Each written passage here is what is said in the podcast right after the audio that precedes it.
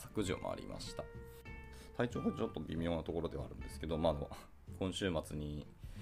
えっと、登壇が2、3回あるので、スライドばーっと作らなきゃいけないので、ちょっと焦りつつもありますね。まあ、そんな気分です。おはようございます。ゆめみのキースこと桑原です。では、えっと、本日も朝活始めていきたいと思います。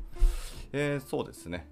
えー、今日は、あのまた、結局テクノロジーじゃないんかいみたいな感じですけど、えーと、タイトルにある通り、ビジネス上の戦闘力は矢面時間に、え、比例するっていうあのノート記事をちょっと読んでいこうと思います。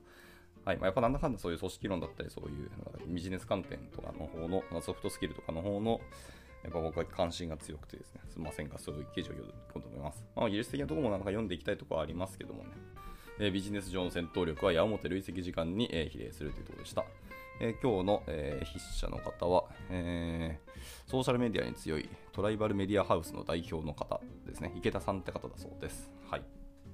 では早速読んでいきましょう。えー、広告、広報、マーケティング関連の仕事をしている人は、客観的なミーティングも多いでしょうと。でその時、クライアントの口から、いや、最近売り上げ厳しくてね、去年と同じ予算で同じことをやってるんだけど、明らかに成果が出なくなってきてるんですよね。なんて言葉が出ることがある。まあ、その時に、あなたは何と返すでしょうかと。えー、クライアントの課題は、えー、どんどん複雑化、まあ、抽象化してきている。まあ、理想はここ、現状はここ、ギャップはこれだから課題はこれ、ね、予算はいくらで、時間軸はこんな感じだから解決するために手は持ってきてなんてもちろん言ってはくれないと。はい。となると、え、我々の仕事っていうのは、クライアントが口にする抽象的かつ曖昧な発言を受け止め、え、その場で100往復のキャッチボールをしながら、え、最後にあなたと話していて、え自分たちの課題が明確になりました。ぜひその課題を解決したいから、え具体的な手を持ってくださいと言わせてあげることだそうです。僕はこの作業を要求定義と言っています。えシステム開発というのは一般に要件定義、え詳細設計、実装、テスト、ローンチの順番で進みます。じゃあ要求定義とは、え要件定義の前に行う工程で、クライアントの希望を聞き、何が優先順位高い課題なのかっていうのを明確にするとっても重要な作業でありますと。あ、なるほど。すみません。僕はですね、要求定義と要件定義って、単なるあの言葉の違いだけだって同じことをやってると思ってたんですけど、明確に線引きをするわけなんですね。要求定義と要件定義の違い。はい。で、えっ、ー、と、要求定義っていうのは要件定義の前段階で行う工程で、はい、とても重要な作業だということですね。で、問題はこの要求定義っていうのは、クライアントとの100往復を超える、まあ、動的なキャッチボール、まあ、会話の中で行われていくことだと。まあ、100往復いくか分かんないですけども、まあ、往々にしていく可能性はありますよね。で、クライアントが、え、売れなくて困ってるといったときに、持ち帰って提案にまとめてきます。次回までに調べてきます。じゃあ、やっぱダメですと。ああでもない、こうでもない、こっちですか、あっちですかということが考えられる。もしくはこっちかもしれない、こういう手口はどうかと。もしくはこっちのうちでという考え方もどういうまあ、そんなようなキャッチボールの中で、クライアントの要求というのはどんどんどんどん解像度を上げていくと。だから我々に必須のスキルは、えー、知識だけではもちろん足りない。えー、資料深く熟考して、えー、うんうんうなりながら考えてしまっては会話が成り立たない。えー、知識を持っていることは大前提で、その知識が詰まっている引き出しを瞬時に開けて、え動的な会話を紡いでいかなければならないと。つまり、え仕事力イコール引き出しの量かける瞬発力というところですね。で、お手本がいると。はい。千と千尋の神隠しという映画ありますね。まあ、見た方か見てない方はわからないですけど。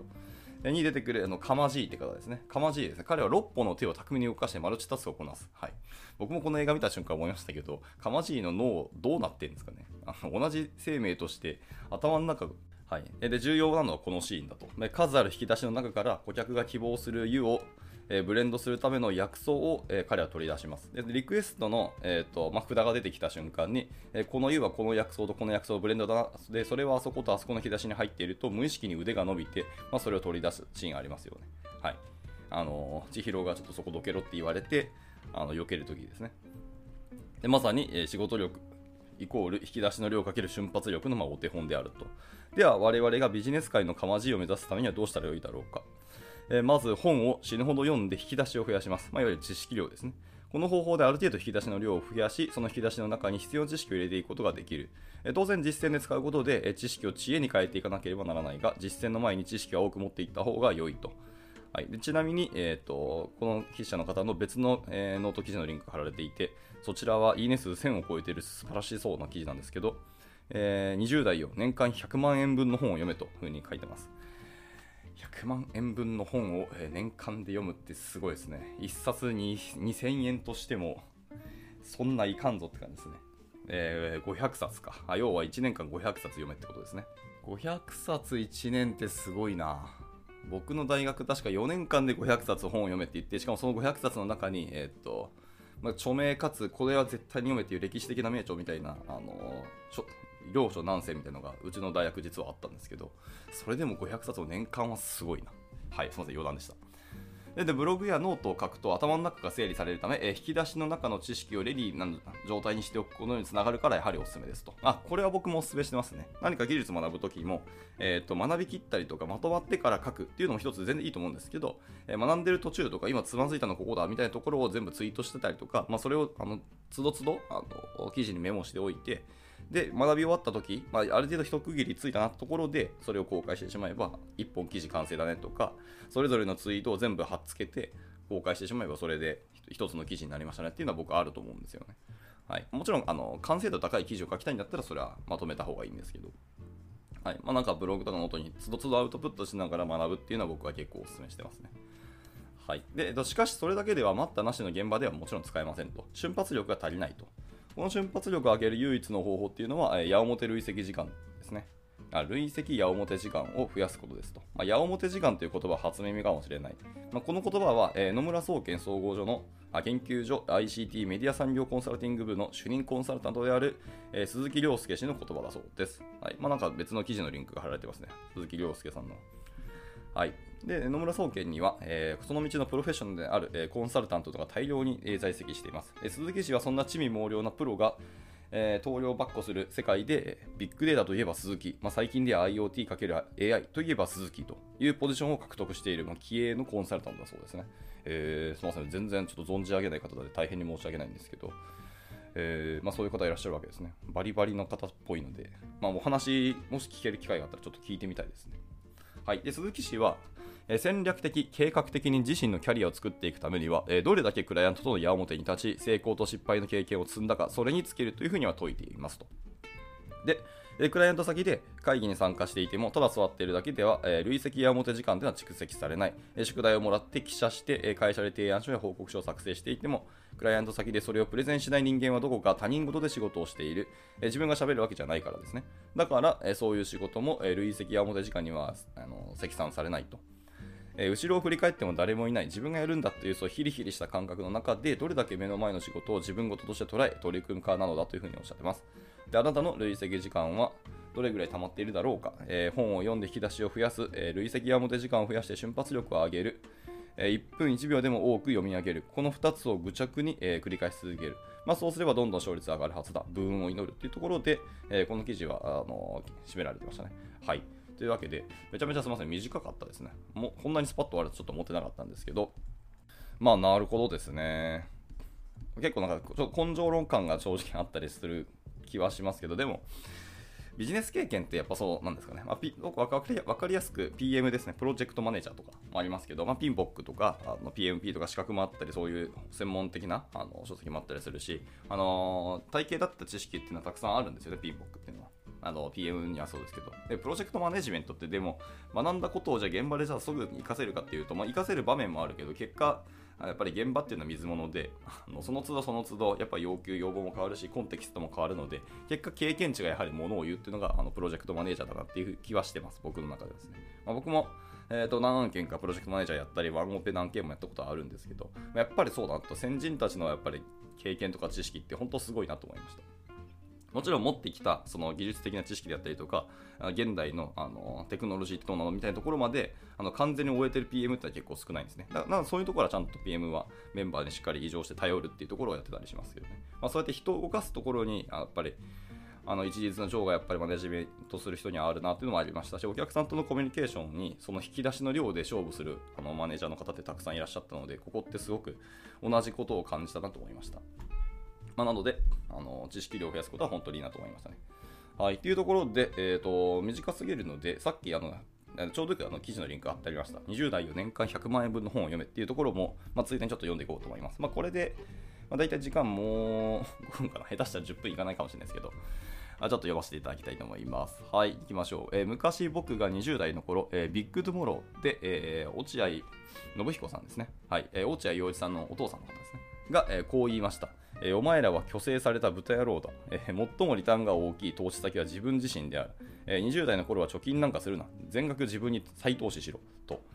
いやまあ言葉すげえ強いですけど。まああの1つ目の お前らは虚勢された豚野郎ってのはちょっとよくわからないですけど、えー、まあ、2つ目、3つ目ですね、え、投資先は自分自身で、え、20代の頃は貯金じゃなく、まあ、自分に再投資しろと、まあ、全額にするかはちょっと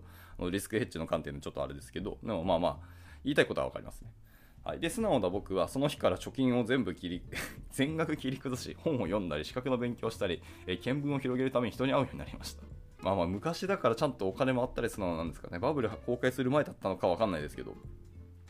かなかすごいですね。でも、明らかにやっぱ世界は変わったのです。アウトプットしないインプットは役に立たない。えー、教科書は机上の空論。本派から読んでいたって、えー、結局大切なのはたくさんの人に会うこと。はい。確かにそうかもしれません。でも別にどちらを選ばなきゃならないわけでもない。どちらもやれば良いっていうことにあの気づいたそうですね。46年間生きてきて、えー、絶対はないこの世の中で一つだけ絶対と言い切れることがあります。それは、えー、本はこの世で最も投資リターンが大きいお金の使い方であるということですね。まあ、これはもう誰しも同意することじゃないんでしょうかね。はいまあ、もちろんその本の良し悪しとかは全然ありますけどね。で一般的な書籍には大体まあ10万文字詰まっています。え書いてみると分かりますけど、10万文字の文章を理路整然と順序立って、しかも分かりやすくまとめるには、まあ、膨大な知識、経験、時間というのを必要とします。えー、っと、僕が書いた書籍、技術書ですけど、まあ、あれも十何万文字かね、15、6万文字確か言った気がしました確かに。出版社の方からそれぐらい書いてくれっていうオーダーも実はあったんですよね。ちゃんと商業紙で出すし、あのやっぱ体裁があるんですよね。薄い本じゃなくて、うちの出版社で出す本はやっぱそれぐらいのあの分量をやっぱ求めるみたいなのが正直あったりする。まあ、その出版社によってまちまちですよね。っていうのがあって、まあ、大体でもあと10万文字以上書くと、えっ、ー、と、200何十ページぐらいいくらしいですね。まあ、あとその挿絵とか入って、まあ、300ページぐらいの書籍になったりとかいう感じだそうですね。で、えっ、ー、と、その10万文字そうですね。で、先人たちがあっちへぶつかり、こっちへぶつかり身につけたその生きた知恵っていうのをたったの1000円から2000円程度で手に入れることができるんですと。こんな安い買い物はこのように存在しないでしょうと。これも本当僕もそう思いますね。書籍ってなんか僕ぶつかるものだと思ってます。あ読むものっていうよりも。で、それは筆者の方が言いたいこととか、その学んだこととか、体験してきたことを、あのアウトプットされているまとまっているものなのでその筆者にぶつかるっていう感覚でその本を読む。でそうするとそういう感覚でいくと、まあ、時代を超えてその筆者といつでも対話ができるっていうのがあの書籍の素晴らしい感覚だなって僕は思ったりはしていますね、はい、結構なので昔の偉人とかあのトルストイとかゲーテとかあユゴーとか、まあ、あの辺の方々も、まあ、全然直接的な話じゃないし、まあ、小説が多いんですけど割となんか参考になったりあの見識広がったりすることも多いしあの海外の本ってやっぱ予備知識ないと分かんないことってたくさんあるんですよね。宗教観だったり、歴史観であったり、その時の時代であったりを踏まえた上で読むと、全然あの見え方変わってくるので、まあ、そういう予備知識を必要として読んでいくみたいなところも出てきたりするので、まあ、一概にこう小説は読まないっていうのはまた違うかなと僕は思ったりしました。はい、すいません。やっと余談に余談が過ぎましたね。じゃあいきます。え、ー、と、よく評判が良いから買ってみたけど、えー、正直期待値外れだったみたいなっていう声はよく聞きますと。でも本というのは、えー、たったの1行でも金銭に触れることがあれば、その十分元は取れてるんですと。そのたったの1行があなたの小さな意識を変え、行動を変え、いずれ人生に影響を与えるんです。で僕は敬愛するその落合信彦氏に影響されて、まあ、20代の頃年間100万円分の本を読んでいました。もちろん自腹ですと。はい。1冊1800円とすると年間で約500冊。月に40冊購入することになります。月40ってやばいっすね。あの、弁護士クラスですね。まあ、弁護士の方は1日2、3冊読むみたいなペースで読むらしくてですね。もう本当に膨大な本を読むらしいです。まあ、異常な人はなんか、年間1000とか万とか行く人もいるんでしたっけ？もうなんか移動中の新幹線で1冊読んだみたいな人もいるらしくて、いや、すごいなと思いました。まあでもそれだけ、まあ、弁護士はその社会問題と戦わなきゃいけないから、もう持ってる知識がいくらでも欲しいんですよね。あ彼らが一番知識必要とするものかもしれないですね。ある意味でね。はい。で、まあ、これくらいお金を使うとなると、ど真ん中で興味がある領域ではなく、少し興味があること、若干気になることまで相当幅広く網羅することがでもできるようになりましたと。で、広告、広報、マーケティング業界にいる人なら、マーケティング広告だけではなく、経営理論、戦略理論、人事、組織理論、リーダーシップ理論、モチベーション理論とか、人的資源管理、財務、会計、店舗設計、インストアマーチャンダイジング、社会学、心理学、社会心理学、行動経済学などですと。しかもたった一つの領域で10冊以上同時に閉読することになるから、まあ、その世界の大体のセオリーをつかむことになります。いや、強いな。これはめちゃめちゃビジネスマンとして確かに強くなりますね。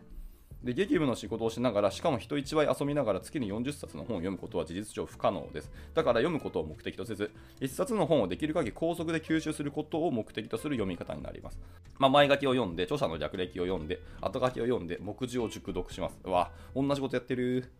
そうなん、目次熟読でね、実は結構いいんですよっていうのをこの前、あのスタンド FM で配信しました。目次って、まあ、本のタイトルもそうですけど、基本的に各章セクションとかのまとめを一言で言うとこうだよねみたいなのが目次だったりするので、まあ、そこだけ読むと、要はこの人何言いたいかっていうのをあの概略だけ読むことができます。で、また、その一言だけが意外と自分に刺さることも実はあったりするので、あのまあ、よくないんですけど、本屋に行って目次だけバーって読んだりすると、あの 知識得たりするので、実は買わなくてもいいんじゃないみたいなとこもあったりしますが、あのまあ、ちゃんとあの著者とか出版社にあの敬意を払ってお金を落とすのはいいと思います。はい。ですね、でまずは1回その最後までざっくりとガーッと目1回目を通していくと。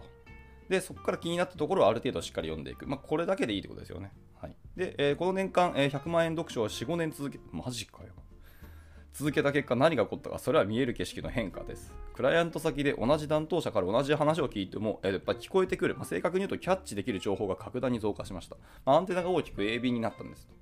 街を歩いていても以前は見えなかったものが見えてきます、まあ、いろんな背景とか思惑が読み取れるようになりましたと、まあ、それによってアウトプットの量とか質スピードは何十倍に上がったと思います今の自分があるのはあの頃に行った圧倒的なインプットのおかげだと思っています。だから悪いことは言いません。若者よ本を読もう。手取り給料の3分の1は無理でもせめて10分の1は、えー、購入代に当ててみようと。はい。ということなんです。えー、福利の凄さはここで計算してみれば分かる、あのここってない別のリンクがあるんですけど、まあ普通に福利計算のことは分かりますね。1の365乗は1のままですけど、1.01の365乗っていうのは37.8になりますと。はい。これよから8ですね。ちなみに0.9のえー、0.99だったかな ?0.9 か0.99の、えーと、100乗すると結構数字小さくなるんですよね。だから1日ダラダラすること、あの結局怠慢を過ごした人が1年間過ごした結果、1年後の自分の姿と、1日1ページだけでもいい、ちょっとだけでもいいので本を読んだりする。要は1.01をやり続けた人の、やっぱ1年間の総量で、結果を見ると、やっぱ成長の度合いって格段の差が出てくるんですよね。これ本当いい話で、まあ人間はでも継続が厳しいんですけどね。継続が力なりのまさに字でいった感じだと思います。はいまあ、毎日1%賢くなるだけで、まあ、1年後には38倍の戦闘力になるよってことですね。まあ、始めるに遅すぎることなんてないけれど、若いうちに読んだ方が圧倒的に有利な理由はここにありますと。で圧倒的な量の本を読む、えー、空っぽの頭の中に、整理棚ができて、まあ、そこに先人たちの英知が詰め込まれていく快感を感じよう。まあ、仕事をしながらそれを少しずつ使っていくと、やがてそれはあなただけの知識と、まあ、経験と知恵になります。はいまあ、Twitter のフォロワー増加に躍起になる前に 自分のやりたいことは何かを探すために出る前に、圧倒的な量の本を読んでみようと。本を人生を豊かにする最高のテコですよということでした。はい。以上、これで締められてましたね。はい。なんか、と僕はすごく共感が多い方などの書籍、記事でした。ただ、やっぱり量が多すぎる方の、あの、なんですか、発言ってやっぱ違うなと思いましたね。いろんなことを思い出しましたね。大学の教授になんかとにかく一点突破できるものを身につけるみたいな。なんですか人から見るとちょっとあのくだらないことかもしれないですけど、それを狂気のごとく深めていくと、やっぱりそれはその人だけの魅力に変わってくるもしくはコンテンツに変わるみたいな発言をされてて、まあ、その方は、うちの大学教授はちなみに数学の教授なんですけど、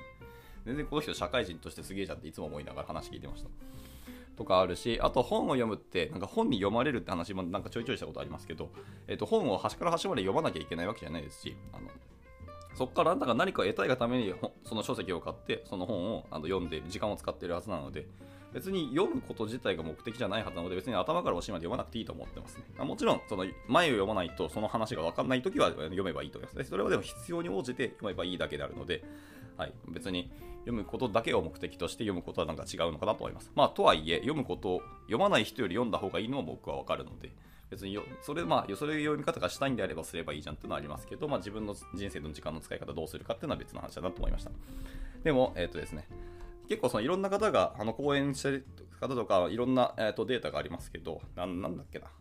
今20代か10代だっけ。あの義務教育科の中のか忘れましたけど、どっかのデータで、えー、若者のうちの、えーと 1, 1ヶ月ですね、たった1ヶ月に1冊以上の本を読んでる人が50%切ってるらしいですね。はい、昔の日本は読書大国って言われてたはずなのにその日本が全然本を読まないっていうで今の若者が本を読まないってなるとその方たちが社会人になった時どうすんの問題ってめちゃめちゃ怖いなと思ったりしてますけどね。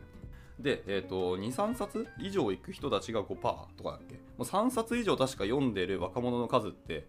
えー、と1桁パーセントまで今下がるらしいですね。それぐらい今若い人は実は本を読んでないっていうのが現状になるらしいです。まあでもそのちょっとでデータのあの出典とかど、どこからのデータだったかちょっと忘れたんで、あのー、すみません、曖昧な話しかしないんですけど、でも、実際それだけ本を読んでない人ってたくさんいるなと思いました。あの、まあ、電車に乗っててスマホを触ってる人はいっぱいいて、ね、スマホを触ってて、まあ、ゲームしてるのか何してるかちょっとわからないですけど、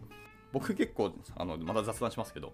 東京っていろんな駅行くんですけど、あの土日とか遊びに行ったりするときって、いろんなあの電車乗り換えるじゃないですか。で乗り換える電車でで僕、周りの人をガーッと見て、スマホの人が多いのかな、本を読む人が多いのかなとか、メガネの人がどれぐらい多いのかなとか、え、っとですね、持ってる靴とかカバンってどうなのかなっていうのを僕見る癖がついてですね。はい。まあ、あのスマホかどうか本かどうかっていうのは、あの単純にあれです。スマホと本どっちが好きなのかなっていうか、本に時間を使う人なのかなっていうところですね。で、本も、えっと、タブレット持ってる人はね、意外とやっぱり本を読んでるんですよ。で、まあ、意外に Kindle 持ってる人は少ないんですけど、えっと、なんだっけ、えっと、メガネの人ですね。メガネの人っていうのは、もしかしたらゲームしてることが多いのかなとか、まあ、でもそ同じように本ばっかり読んでるのかなと、漫画読んでる人が多いのかなわかんないですけど、まあ、そういう、どちらかというとインドアタイプの人がこの地域には多いんだろうな、みたいな想像したりとかですね。で、服と、えー、靴とカバンを見るのは、単純に、あの、ファッションとかおしゃれってなるべく末端からあのお金をかけるのがファッションなんですよ。人間の目って必ず中心に行くか行くか末端に行くんですよね。っていうことは自分の顔とかあのメインの服トップスを見るんですけどそれ以外は急に末端の方に行くんですけどで顔じゃなければ末端なので、まあ、あの服飾品指輪とかもそうですけど靴とかですよねで本当のおしゃれっていうのは足元からするっていうのは決まってるので皆さんお金は靴にかけるんですねその次にカバンですでやっと服に行くっていうのが普通らしいですねっていうのでで靴って何がいいかっていうとあの高い靴を買えば買うほどあのメンテナンスも実はできるような靴が結構多くてでえーと、高い靴は意外と長持ちするんですよ。するとコスパ実は良いんですよね。毎年毎年なんかスニーカー新しいの、ま、1、2万とかで買って、まあ、かっこいいスニーカーたくさんあるんですけど、結構すぐにボロボロになったりとか履き替えることはあると思うんですけど10万円以上したしっかりした革靴とかって買うと結構ねあの10年ぐらい持つんですよねそれぐらいだから靴にお金をかけるって実はコスパ良かったりするし足元いいだけであのー結構全体上の方トップスとかあのジーンズとかがラフだとしても靴かっこいいだけで割と映えるんですよねまあまあ、はい、すみません、余談でした。まあ、そういうのを見たりするので、靴とかカバンを見て、この地域の方々っていうのはそこにあの重きを置くとか、ファッションに関する観点が強い人がこの辺に住んでるのかなっていうのを僕は東京の電車に乗ってる時にあの結構見たりします。まあ、変な癖ですけどね。とかですね。でもやっぱりね、あの銀座周辺とか、やっぱ六本木周辺とかなってくると、急に跳ね上がりますね、レベルが。で、渋谷とかに行くと、やはりですね、若い人が多いので、あの全然あのスニーカーだったり、すごいラフな服装の方、かなり多いなと思いますし、あと、少なくとも本を読んでる人って急に激減しますね。みんなスマホみたいな感じがかなり多いなと思いました。はい。まあまあそんな余談ですけどね。まああとはメガネかけてると言っても、まあ、コンタクトの人も大量にいると思いますので、一概には言えないですけどね。ただメガネ自体にそのお金かけたりファッション的にメガネをかけてる方も多いなと思いますけど、まあそういうのは大体やっぱでも渋谷かなと思います。まあ年代が若いからですかね。っていうとこでした。はい、えー、で何の話したかとかちょっと忘れましたけど、まあ、そういう余談ですが、えー、まあそうですね、本を読んでて、その地域に対して、その本を読んでる人がどれぐらいいるのかっていうのは結構面白いなと思って、であとそうですね、あの地方に行くと、東京は出れば出るほど、意外と電車の中で本を読んでる人って僕見るなと思ったりもしました。っていうとこですね。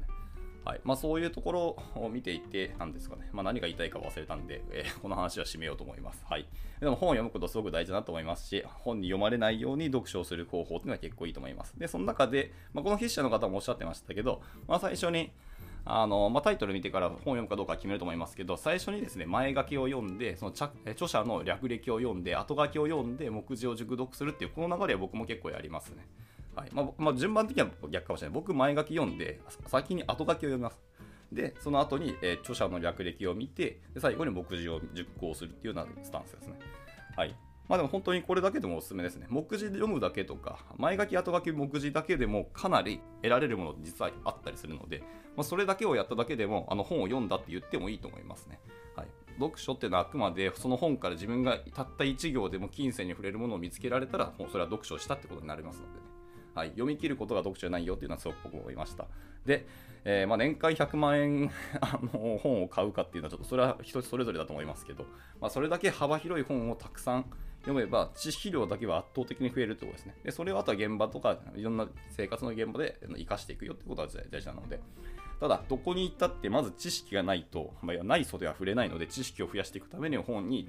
あのしっかり時間をかけるっていうのはすごく大事で、まあ、これ貯金と一緒だと思いますけど、1ヶ月の中で自分はお金をいくら貯金するのかっていうので、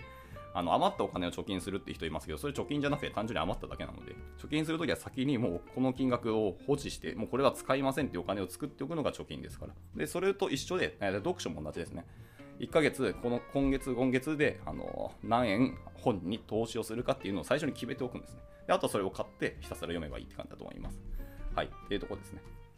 ちょっと僕も最近全然本読めてないし、毎年毎年積んどくがかなり加速してて、えー、今年も積んどくもう50何冊溜まってるので、しっかり読んでいこうと思います。はい。っていうなんかいい刺激を受けたあの記事でした。まあ、後ほどこの記事もあの Twitter でシェアしますので見てみてください。というわけで、じゃあ、あの30分も来ましたので、えー、今日の朝活はこちらで以上にしたいなと思います。まさに今日は雑談しすぎて、かつまとまりもなくて大変に申し訳ないですけど、まあ、こんな感じで終わりたいと思います。まあ、私明日はなんか別の記事読んでいこうと思いますので、興味ある方は参加していただけると嬉しいなと思います。はい。ではでは、え今日もご参加いただいたたくさん来たあの大変にありがとうございました。まあ、3連休明けのまだ2日目ですけども、まあ、1週間中身なので、まあ、ここで折り返しというところですね、まあ、切り替えていけたらなと思います。では、今日も頑張っていきましょう。お疲れ様でした。And now, a short commercial break. 現在、エンジニアの採用にお困りではありませんか？候補者とのマッチ率を高めたい辞退率を下げたいという課題がある場合、ポッドキャストの活用がおすすめです。音声だからこそ伝えられる深い情報で、候補者の興味関心を高めることができます。株式会社ピトパでは、企業の採用広報に役立つ、ポッドキャスト作りをサポートしています。気になる方は、カタカナでピトパと検索し、X またはホームページのお問い合わせよりぜひご連絡ください。